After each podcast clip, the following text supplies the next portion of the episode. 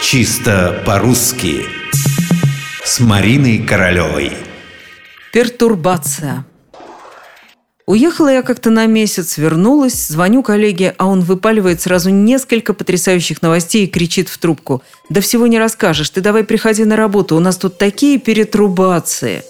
Коллега просто очень волновался, иначе он обязательно произнес бы это слово так, как его и положено произносить – пертурбации. Ведь в этом слове нет никаких пере, нет никаких труб. Иными словами, не стоит говорить перетурбация и перетрубация – в общем, раз уж мы так любим иностранные слова, давайте научимся их писать и произносить правильно. Пертурбация. Произошло это слово от латинского «пертурбацион» – расстройство, смятение. В астрономии так называют возмущение в движении небесных тел.